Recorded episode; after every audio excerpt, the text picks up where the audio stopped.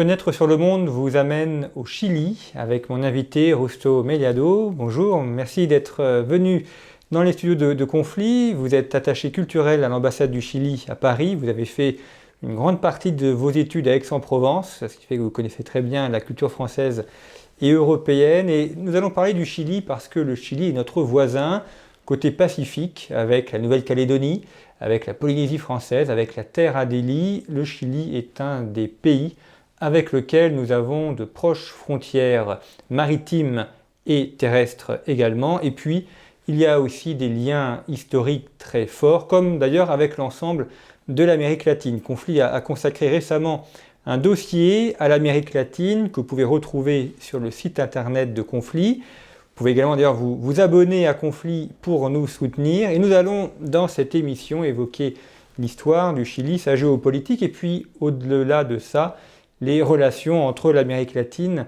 et euh, l'Europe. Le, Chili, comme la plupart des pays d'Amérique latine, est un pays dont l'indépendance est assez récente, elle a environ deux siècles, c'est les, années 1810-1820.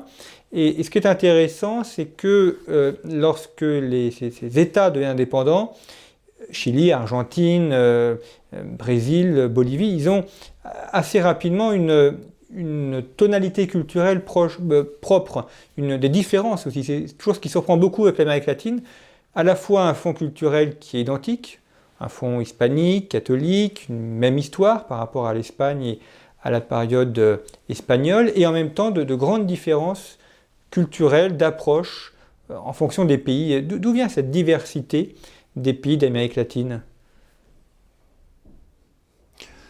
Ouf, je, me demande, je me suis beaucoup demandé cette, je me suis beaucoup posé cette question. Je n'ai pas une réponse comme ça. Parce que sociologiquement, historiquement, on peut dire oui, ça dépend de la, spécificité de formation des élites locales. Oui, c'est ça. Mais c'est aussi euh, euh, la façon dont ils étaient liés à la couronne espagnole et le rapport avec les sociétés indigènes euh, d'origine. Parce que le Chili, par exemple, était une petite province qui s'appelait une capitanie générale, qui faisait partie d'un vice-royaume. Ça crée des problèmes, ça crée des liens différents. Hein. Il n'y a pas de cour. À Lima, il y avait une cour. Donc, il y a une cuisine péruvienne. Il y a de la cuisine quand il y a une cour. Au Chili, il n'y avait pas de cour il n'y a pas de cuisine. C'est une cuisine euh, authentique, mais rustre. Hein. On, peut dire ça. Hein. Les, les, histoires des élites locales est différente aussi. Hein. Donc peut-être qu'elles étaient moins liées à, des difficultés internes, de petites guerres civiles pendant la, la, colonie, la colonie euh, et le fait que le Chili, comme euh, c'était une capitanie générale qui a été occupée pour empêcher que les Anglais et les Français s'y mêlent, donc c'est pas non plus une terre où, on est allé chercher de l'or. Il n'y avait pas d'or. Il n'y a pas d'argent, pas de mérode, enfin, donc euh, il, fallait, il fallait avoir une volonté d'être comme ça. Donc ça, ça, fait que les particularités de chaque pays, c'est... En, Mar del Plata, bah, à Rio de la Plata, c'est différent aussi. Hein, les rapports entre l'Empire brésilien, les Portugais, euh, les disputes avec le Paraguay, enfin, ça, ça fait que des, des disons entre guillemets, des bourgeoisies nationales se développe de façon autonome. L'autre élément intéressant, c'est que le, Chili est un pays très stable, peut-être même le, plus stable de toute l'Amérique latine. C'est déjà aujourd'hui le plus développé, le, plus riche, euh, par rapport à bon, le, Brésil qui a connu beaucoup de révolutions, des, gouvernements militaires aussi. Le, Chili a une tradition euh, démocratique et, de stabilité euh, que n'ont pas les autres pays. ça, j'aimerais adscrire cette vision, mais, mais ce n'est pas si vrai. C'est-à-dire que les militaires ont toujours eu quelque chose à dire. Hein. C'est-à-dire que il y a un Français, euh, Jox, Alain Jox, un sociologue qui en 1965-67 a publié au Chili un, un, essai sur euh, l'action politique des militaires au Chili.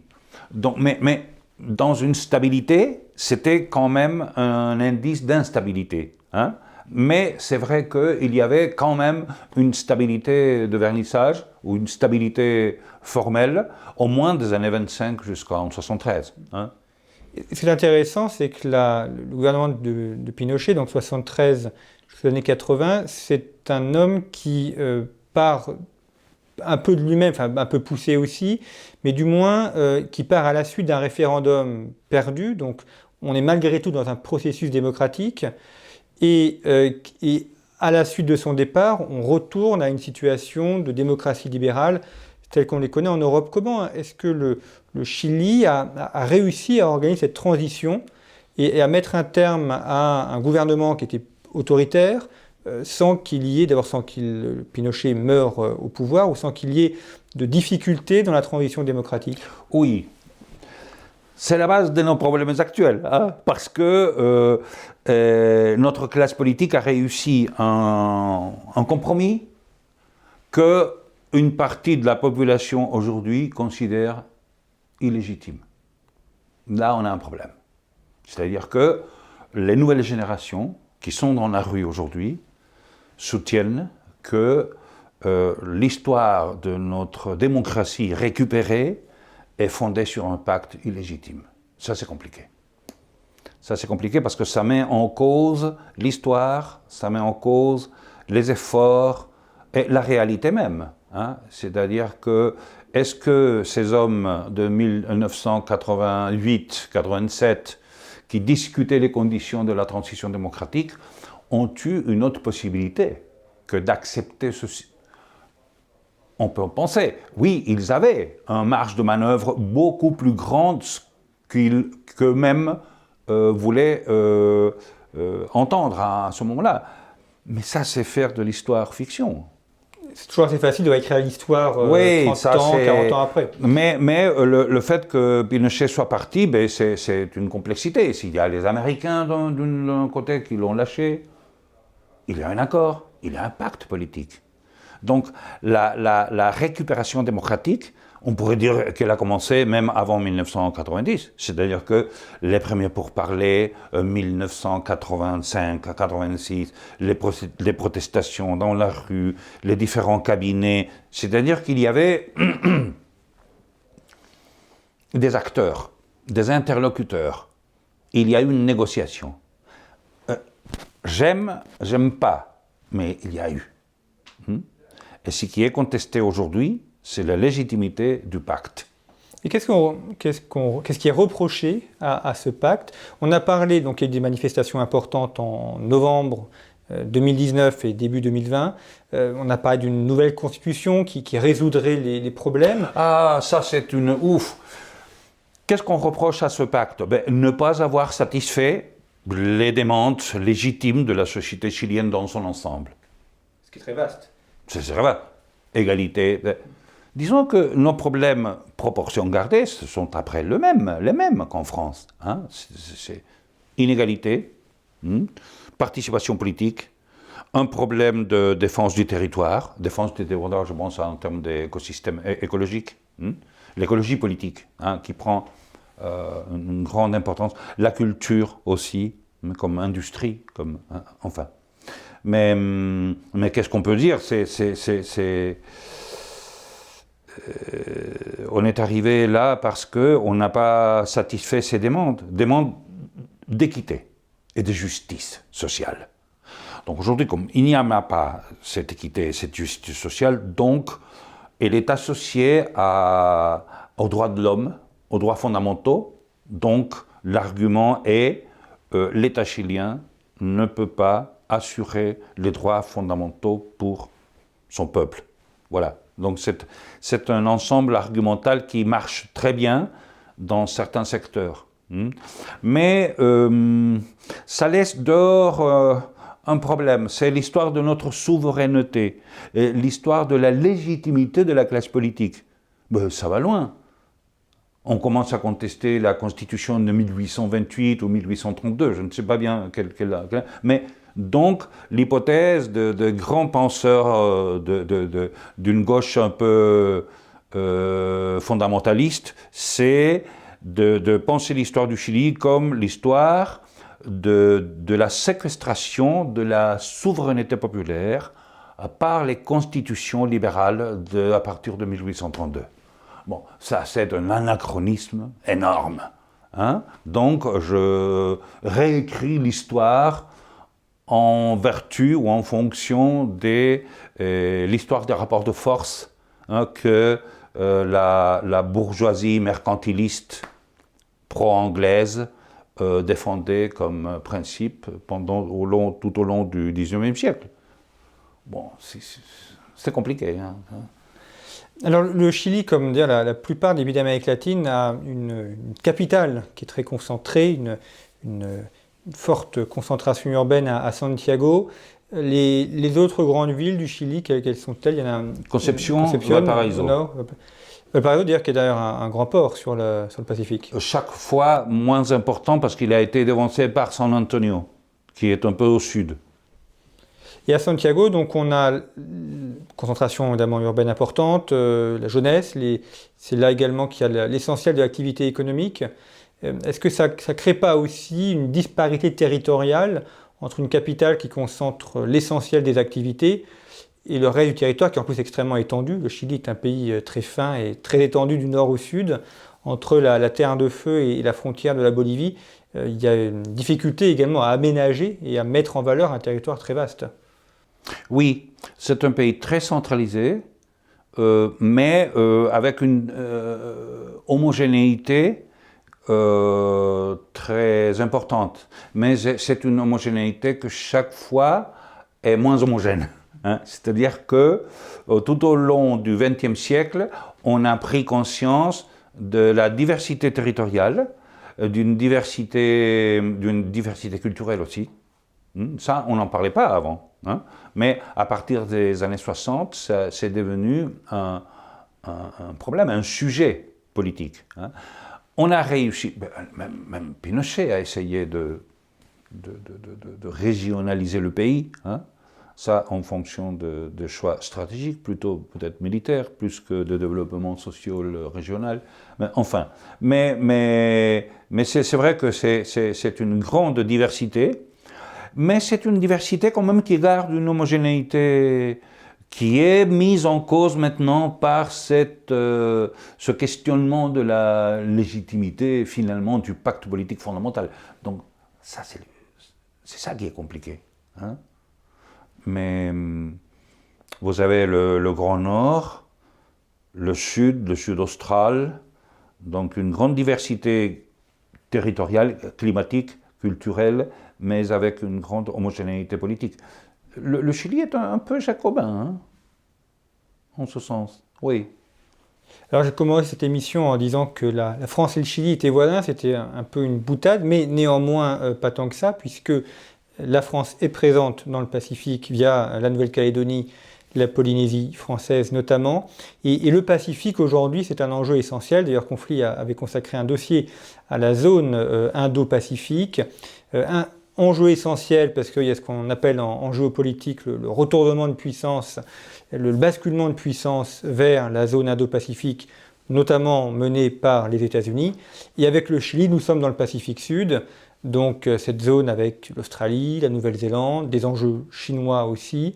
Euh, comment est-ce que vous voyez une éventuelle coopération franco-chilienne ou des points communs d'intérêt dans cette zone pacifique Il y a une complicité, hum, une complicité dans cette complexité. Hein euh, C'est-à-dire qu'un attrait, une attraction commune pour les, euh, pour, les affaires, pour les rapports intercontinentaux. Mais, c'est un triangle très vaste. Hein c'est vrai qu'en face du, Chili, c'est d'abord la Polynésie. Hein c'est par le moyen, c'est bizarre, de, de. Hein donc il y a un. un, rapport. Mais il a un rapport aussi à partir du 19e siècle. C'est-à-dire que, comme Valparaiso à cette époque était le, le port le plus important de la mondialisation euh, du 19e siècle, ben, les rapports entre Brest, Saint-Malo et Valparaiso, ils étaient. Donc il y a un rapport fantomatique. Hein. C'est une tradition de marins, d'anciens marins, des caporniers qui passent par là aussi. C'est-à-dire qu'il y a la pratique de l'océan. Ça, il faut le savoir. La pratique de l'océan. Hein. Il n'y a pas que le commandant Cousteau à Rapa Nui, il y, a, il y a le grand film de Chris Marker à Valparaiso, hein, en 1962, formidable. enfin, c'est des histoires euh, anciennes qui... Et, le grand souhait ben, de notre ambassadeur, de notre mission, c'est de, nouer ces rapports, d'établir des rapports beaucoup plus stratégiques, si, le mot est grand, mais euh, dans, cette euh, perspective, hein, de, travailler sur euh, une géopolitique de la mer, de l'océan, du Pacifique. Oui. Parce qu'il y a des enjeux scientifiques, notamment de mieux connaître la mer, ils sont tous les enjeux articulés, scientifiques, scientifiques, surtout, surtout euh, pas l'Antarctique. C'est-à-dire que le phénomène, c'est pas un phénomène, c'est une réalité. C'est, si on parle de la Terre Adélie, c'est déjà ancien, mais oui, mais il y a, il y a une présence. Hein. Il y a une présence.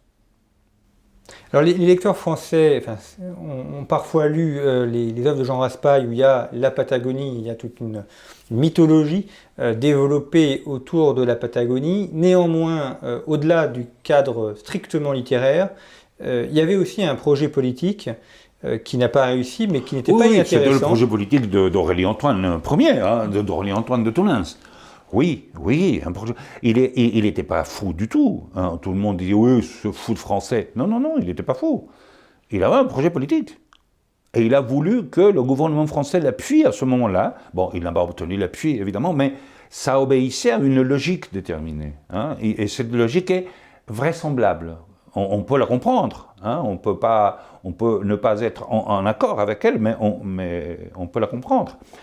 Et une petite boutade c'est qu'il s'installe comme roi et il est accepté par un nombre de communautés indigènes, parce que les communautés indigènes ne se méfient pas de la monarchie comme ils se méfient de la République. Au moins, avec la monarchie, on a signé des parlements. Avec la République, on est, c'est la voracité. Donc, il faut, ça, ça c'est une thèse que un, historien français, euh, Bonplein, euh, quand il fait une grande thèse d'État sur la migration française au Chili, a, remarqué. Hein. Donc, vous voyez, c'est c'est des aspects. Aurélien Antoine Ier, comme il n'a pas réussi à obtenir l'appui de la France, ben il, est, allé en, Angleterre pour euh, établir des, rapports avec les, les, catholiques écossais les catholiques anglais pour euh, qu'ils appuient. Donc, non, non, voilà, il a essayé. Tout cela a été le travail de notre chef de mission, qui était M. Alberto Blesgana, dont on fête cette année le centenaire de son, de son décès, et qui a été ambassadeur, on, les appelait chef, euh, chef de légation, c'était la légation du Chili. Hein. Et, il, a, il a été à la tête de cette délégation entre 1869 et 1887. Donc il a assisté à, la chute en 470, le siège de Paris, euh, la commune, euh, voilà. Et quand il a fait ses études ici, euh, je vous ai raconté une fois, à l'école militaire, en 1847, ben, il a été témoin de 1848 et 52, hein, parce qu'il a fait ses études à, Versailles, à l'école préparatoire et après à, l'état-major. Euh, voilà, donc ce monsieur-là a dû, a dû aborder avec le ministre français de l'époque euh, cette affaire d'Aurélie Antoine. Hein. Ce n'était pas une affaire grave, mais il fallait s'y mettre, il fallait... Parce qu'on discutait finalement sur souveraineté, sur état de droit, voilà, des droits internationaux, euh, voilà, il fallait s'y mettre. Parce que derrière ce cette vision, il y, a, un vrai projet politique qui est effectivement le contrôle de la mer du Sud, donc les détroits qui permettent de passer de l'Atlantique au Pacifique. Et puis, il y a également la question des populations indigènes, notamment les Mapuches, qui sont au sud du Chili, et donc d'avoir un territoire où ces populations euh, pourraient vivre ou seraient fédérées. Oui, et des populations indigènes encore plus vers le sud, hein? euh, des Fuéguins, on dit en occidental, les Selknam hein, et autres, qui ont, ont été décimés. Quoi. C'est un petit peu le. Napoléon III a un petit peu un, projet, en quelque sorte, un peu proche euh, au Mexique, euh, lorsqu'il a tenté de mettre euh, l'empereur Maximilien pour fédérer aussi un, gouvernement latin sous la direction d'un monarque, cette fois-ci contre les États-Unis ou comme zone tampon contre les États-Unis naissants. Donc on voit qu'il y avait quand même une projection des Européens sur l'Amérique latine, une pensée globale du continent, du nord depuis le sud. Ça, oui, mais comme je vous dis, l'histoire d'Aurélie, elle est très, hum, comment dire, euh, mineure. Hein. Elle, a été un projet, oui, oui, oui, mais c'est, ça ne justifierait pas, non, ça ne nous permettrait pas de soutenir une politique française euh, vers l'Amérique latine euh, au cours du XIXe siècle. Non, je ne pense pas. Non, ça a été un, cas particulier. à part les, les, affaires économiques, il me semble que et, de géopolitique du 19e siècle, c'est-à-dire de disputer aux Anglais l'hégémonie de la navigation sur le, le Pacifique. Bon, c'est un peu le, problème du 19e siècle hein, pour la France. À part ça, je ne vois pas qu'il y ait eu une, politique française comme ça pour l'Amérique du Sud euh, aussi, cohérente. Je ne sais pas, hein, peut-être je, me trompe, mais euh, on ne pourrait pas soutenir comme ça. Euh, déjà, c'est compliqué de dire, par exemple, quelle a été l'histoire de, de, la politique française au Chili depuis 1830 en avant. Oui, il y a plusieurs étapes, périodes, etc. Enfin, c'est pas... Le, le, Chili, dans son environnement, il y a l'Argentine, on sait qu'il y a eu euh, des tensions, notamment autour du canal de Beagle en 1979. Et puis euh, la, Bolivie. Alors la, Bolivie a des velléités de récupérer euh, des territoires qui étaient autrefois les siens et qu'elle a perdus lors de la... Au cours de la guerre du Pacifique. Guerre oui. Pacifique. Oui. Mais aujourd'hui, les relations sont quand même assez pacifiées entre ses voisins. Oui. Oui. Ben, on n'arrête jamais de discuter quand même. Hein? Oui. Même euh, à La Haye, euh, ben, euh, voilà, ils ont posé, ils nous ont, ils, sont allés à la Cour internationale, voilà, sur, sur, plusieurs droits. C'est le droit à, la mer. Hein. Là, je ne vais pas entrer dans l'histoire diplomatique du Chili. C'est pas que ce soit compliqué, mais c'est douloureux, mais en même temps, oui, c'est le produit d'une guerre. Euh, dans laquelle euh, ben, il y a eu des accords. Ben, nous, on respecte ces accords, ces traités. Ben, c'est comme ça. Dans le dossier qu'on a consacré à l'Amérique latine, euh, Pablo Ortuzar évoque le, Chili comme un, dit qu'il y, a parfois des, tensions qui sont à l'origine de vision destructrice de, la société, qu'il y a une, tentative chez certains de détruire ce qui a été construit. Euh, est-ce que le, Chili, de par sa réussite euh, économique, ne suscite pas également des jalousies chez d'autres voisins qui pourraient avoir intérêt à, déstabiliser le, territoire, voire à participer à sa déstabilisation?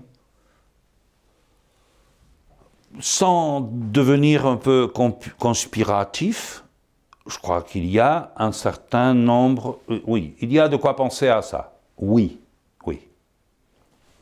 Ça n'explique pas tout. Non, c'est un aspect de la question. Pas tout le monde au Chili est d'accord sur cette idée que euh, la politique économique du Chili a réussi. C'est évident. Hein. Donc, il y a une contestation. Au contraire, c'est une politique qu'il faut changer. Non seulement une politique, il faut changer l'état de ses bases. Donc, une campagne importante sociale pour obtenir euh, un accord national pour un changement de constitution. Oui, on va voter maintenant. Oui. Après ça, S'il y a, euh, y a, s'il gagne l'hypothèse d'un changement de constitution, voilà, il y aura les procédures pour commencer à discuter quelle sera la nouvelle constitution. Ça ne fait que commencer. Ça ne fait que commencer. Euh, voilà. Euh, alors, on est dans une situation que pas tous les jours où, le Chili devient un bon laboratoire pour ce qui est de travailler sur le fait constitutionnel aujourd'hui en 2021. C'est important, en 2020. Hein. Oui, oui. Et on a vu aussi dans. Disons, c'est pas la même chose de faire une constitution aujourd'hui qu'il y a 30 ans. Hein. Par exemple, parfois on compare avec la constitution espagnole. Hein. Non, non, non, c'est pas les mêmes problèmes il y a des problèmes beaucoup plus complexes aujourd'hui que. Voilà, je ne sais pas. Et puis en Espagne, la constitution est extrêmement décentralisée. Euh, au Chili, il étant donné le territoire, il n'y a pas de possibilité de décentralisation puisque tout est concentré autour de au Santiago. Chili, non, mais en, même temps, il y a une espèce de boutade historique, c'est de, de toujours comparer euh, tout ce qui se passe au Chili avec ce qui se passe en Espagne.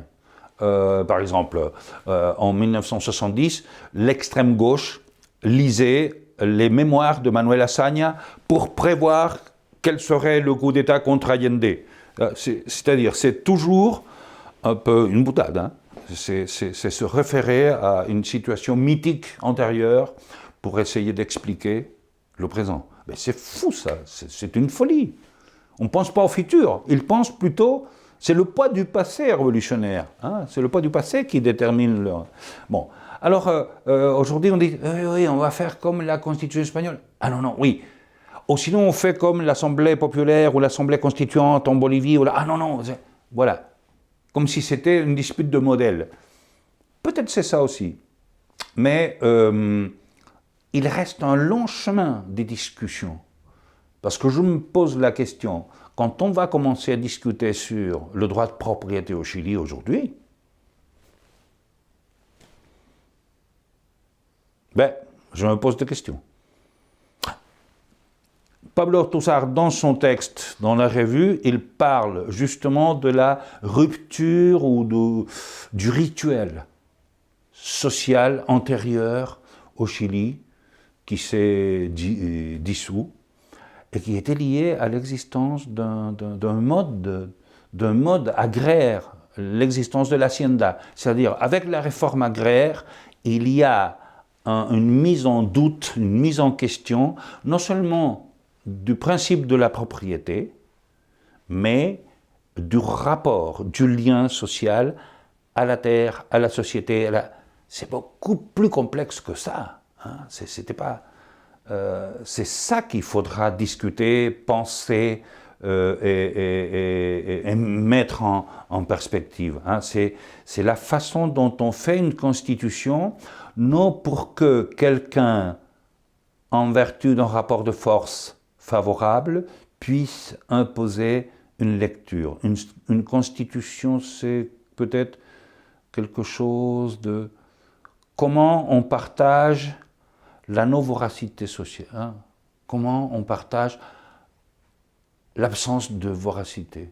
Et, on devrait se mettre d'accord sur cette absence, cette perte consciente. Qu'est-ce qu'on est disposé à perdre? Pourquoi pas penser comme ça? Et justement, lors des, manifestations, on a vu des contestations sociales à Santiago et notamment euh, pour la question de l'augmentation du prix du ticket de métro. On a vu aussi des personnes euh, attaquer, incendier des églises, des statues qui ont été déboulonnées également. Ça rappelle alors euh, d'autres événements aux États-Unis, mais pour d'autres raisons, mais ça montre que la, la question n'est pas que économique ou sociale, mais qu'elle est aussi culturelle, puisque là, les manifestants s'attaquaient au symbole ah, de la espagnole. Est tout à fait symbolique. C'est l'Église, la répression. C'est le scandale, c'est. Oui, oui. Et donc, ça veut dire la volonté de, faire un, bâtir un État sur autre chose que le socle culturel qui est le sien aujourd'hui. Oui. Mais est-ce qu'on peut faire ça? On ne peut pas effacer le passé. Comment élabore-t-on ce passé traumatique? Ben, Il faut l'élaborer. moi je pense que l'élaboration d'un passé euh, ne dépend pas de la rue. Hmm? La rue est, très, est trop contradictoire. La rue, c'est l'absence de discours, c'est l'absence de dialogue, c'est l'absence de, de pourparler. Hmm? C'est le dernier des, dernières manifestations d'une chute de la parole. Hein? C'est euh, l'archaïcité des corps qui bouche, qui bouche la parole. ça, c'est compliqué. Ça, ça, ça, c'est compliqué. C'est pas une question de ticket de métro. C'est une question de jusqu'où moi je supporte ce mal-être, cet état qui installe son mal-être dans mon corps. Je parle comme, comme un, imaginairement. C'est ça qui est en cause. Hein. Donc, Pablo, il se pose la question, bon, est-ce qu'on peut euh, avoir un accord ou pas? Il y a des, des, des, des, gens qui veulent cet accord et il y a des gens qui ne veulent pas qu'il y ait un accord. C'est ça qui est fou. Oh, je peux dire, oh, je ne veux pas être irresponsable en disant, oui, c'est ça qui est fou. Non, c'est ça qui est, qui est terrible, c'est que il y a à un moment donné un sujet collectif qui, qui, dirait, c'est une hypothèse, je te fais mal, je me fais mal en te faisant mal. Mais je me fais mal, je le sais. Mais je vais te faire pire. Je vais faire exploser ça, même en sachant que je me fais mal. Alors là, on est dans, une, dans un sens issu. Un sens issu.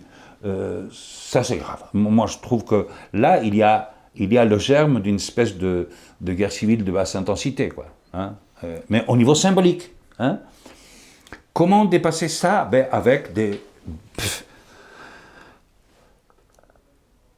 Comment dépasser ça? Avec la parole. Installer, c'est peut-être littéraire, mais installer le corps de la lettre. Hein? C'est quand on dit, ah oui, l'esprit ou la lettre de la loi. Hein? Non, non, ici, l'esprit vient dans la lettre, parce qu'on vit dans la littéralité, donc il faut attaquer là. Parce que c'est là où on souffre. On souffre. Moi, je souffre beaucoup par cette situation de ne plus en parler. Je ne peux plus parler avec un tas de, gens parce qu'ils ne veulent pas parler et je me mets dans la situation de même moi-même de ne pas vouloir parler. En fait, ce que vous évoquez, c'est vrai pour le Chili, mais aussi pour la France ou tout autre pays, c'est quand on a un conflit social qui ne porte pas sur des questions matérielles, mais sur des questions fondamentales, euh, nationales et symboliques. On est dans le symbolique. Comment est-ce qu'on arrive à dépasser le conflit pour recréer une société de fraternité où les personnes vont de nouveau accepter de vivre en commun et de vivre sur un même territoire? C'est en fait la question de la création de la nation, ou de la ben, recréation ben, de la non, mais le lien social, il faut que quelqu'un soit disposé à s'abstenir. Je m'abstiens d'exercer quelque chose qui peut. Euh, et l'autre qui soit disposé à, à, perdre quelque chose. Quand on le dit, je veux tout maintenant. D'abord, ça n'existe pas, le tout, et le maintenant n'est pas possible écoute, donc il faut d'abord se mettre d'accord sur, euh, sur la nature de maintenant, hein, c'est maintenant, ailleurs, euh, quelles sont les, les distances qu'on met, les espaces, les entre-deux qu'on met entre les, les, paroles irréductibles. Voilà, il faut, il faut installer ça. Il faut s'installer dans l'entre-deux. Et d'une autre part, c'est le tout. Qu'est-ce que le tout? Ben, c'est la dimension d'un mal-être qui passe par les inégalités sociales, les inégalités devant la justice, la corruption, euh, la répression policière, euh, l'éducation nationale, euh, la situation, les retraités, la santé, Oui, mais c'est tout. Et ces révolutionnaires, quelles sont leurs, sources d'inspiration Est-ce qu'ils sont inspirés par la révolution cubaine, par ce qui se passe au Venezuela ou est-ce qu'ils s'appuient sur d'autres choses Ou est-ce que le, modèle vénézuélien ah, ou non, bolivarien Non, non, non, c'est pas une question de modèle. Non, non, non. C'est la. Je vais être très respectueux là-dessus. C'est la nostalgie de l'unité populaire. En ce sens-là, vous nous avez séquestré la possibilité d'une utopie. Et on veut l'utopie maintenant. Ce qui est compliqué en matière politique. Hein? En matière politique, établir une utopie, c'est ah, très difficile. compliqué, mais, mais, mais, mais, mais, euh, mais c'est Allende qui, qui, est le, grand euh, fantasme hein, qui est derrière tout ça. Mais on, on le construit comme ça, on l'invente comme ça. Hein, c'est pas nécessaire, puisque Allende représentait l'utopie, l'utopie qui a été détruite, euh, maintenant je veux la restituer. Et j'accuse les gouvernements de la concertation de ne pas avoir euh, respecté les lois implicites de l'utopie d'Allende, que eux, ah, non, non, mais vous voyez, le, c'est une tournure symbolique, argumentale, euh, qui est collée à la peau. En Amérique latine, on a ce, mouvement du, populisme, on voit à côté argentin avec euh, Perón, hein, le, péronisme. Est-ce que c'est un mouvement qui est présent aussi au Chili, ce populisme, ou absolument pas, et, qui ne participe pas de l'histoire politique du pays?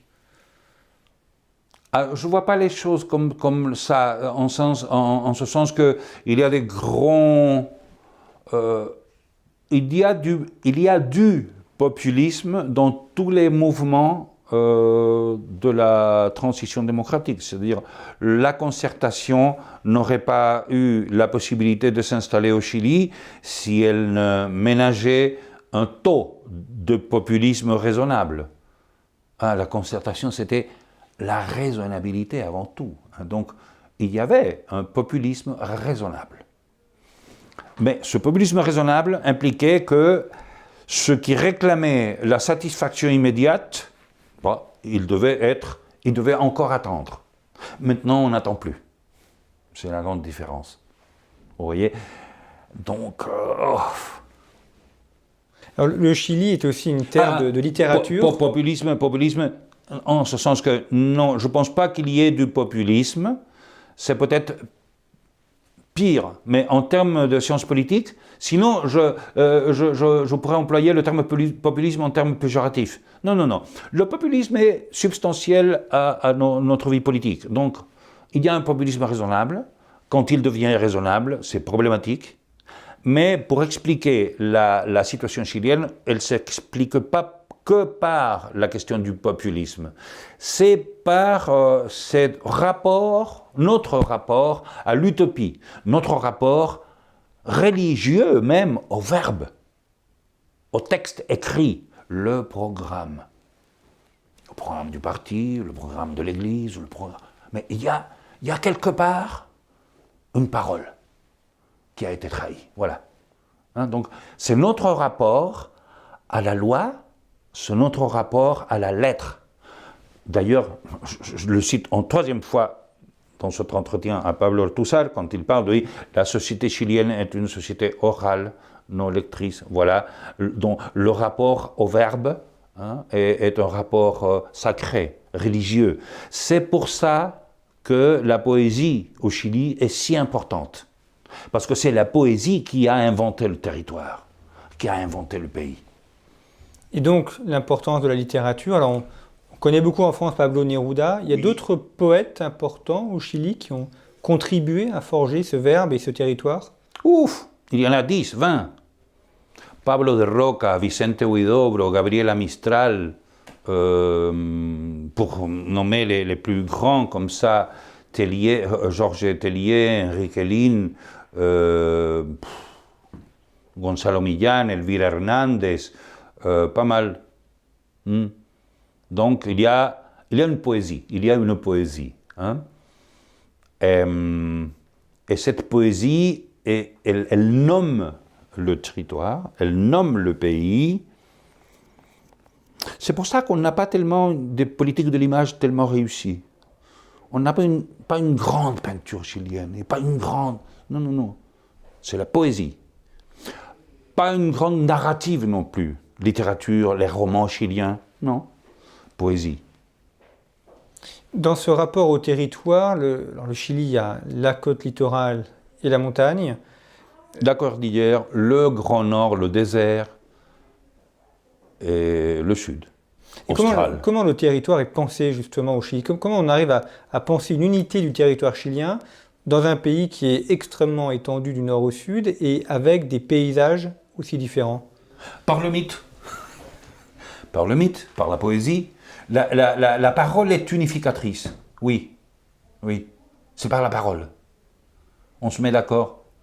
On se met d'accord dans la poésie. C'est-à-dire qu'on a une, construction euh, collective de l'utopie. C'est pour ça que euh, ce conflit est tellement symbolique.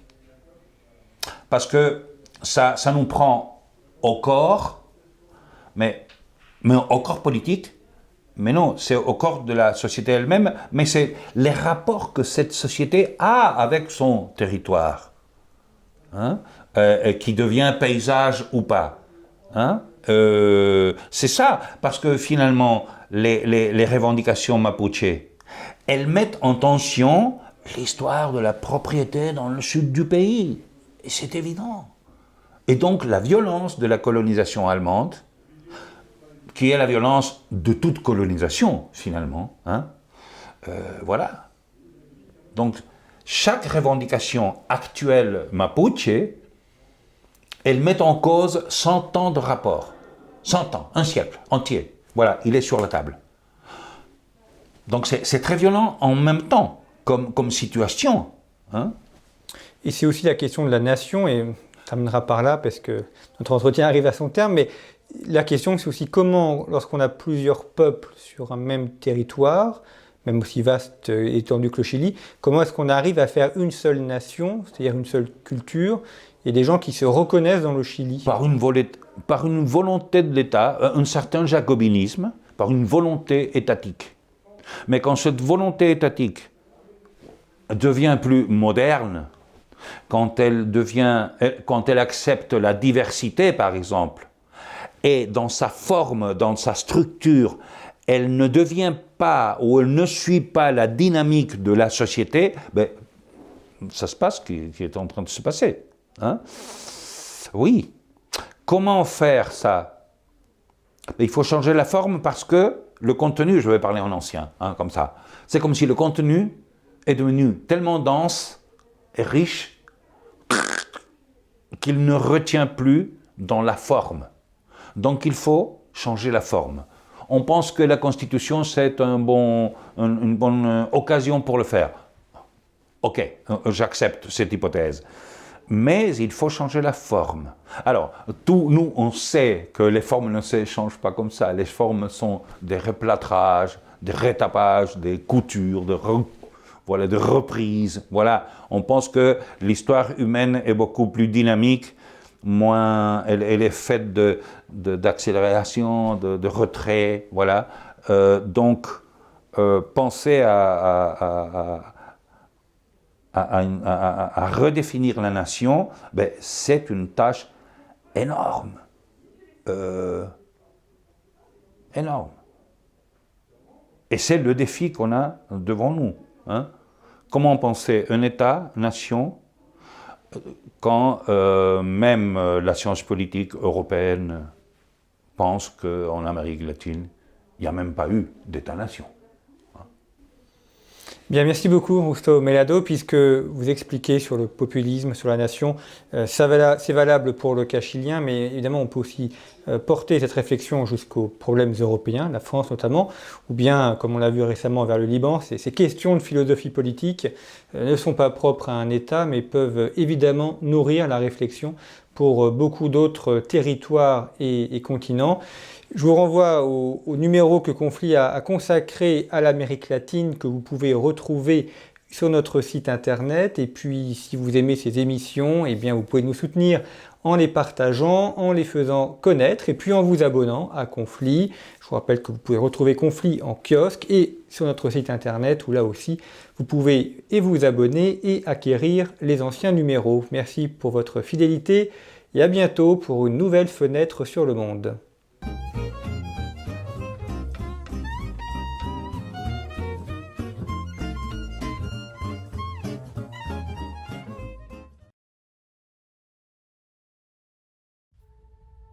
Se nourrir est la question fondamentale posée à l'humanité. Si l'Europe a vaincu la famine, plusieurs régions du monde demeurent sous tension.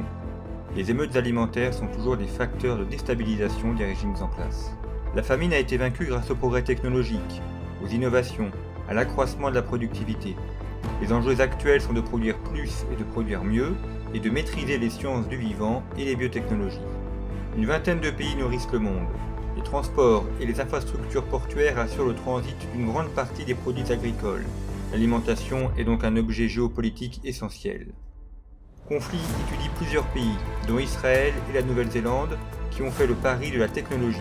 Les OGM, les véganes, mais aussi le luxe alimentaire et la patrimonialisation des terroirs sont à l'étude de notre dossier. Entre local et global, Conflit explore ceux qui nourrissent le monde. Nous revenons aussi sur la Chine et sur Hong Kong et le futur de l'Asie. Eric Pomès nous propose un long entretien sur le droit de la guerre et la modernisation des conflits. Sylvain Guggenheim présente la grande stratégie de l'Empire carolingien et Pierre Royer revient sur la bataille d'Angleterre. En Afrique, nous partons pour le Mozambique et la Centrafrique, deux pays confrontés à des défis immenses. Thierry Buron nous conduit à Nicosie, une ville pour deux capitales, et Chiara Damartino étudie les spécificités de Trieste entre Italie et Adriatique. Vous retrouvez bien sûr vos rubriques habituelles et vos auteurs favoris, qui chacun à leur tour proposent un regard réaliste sur le monde.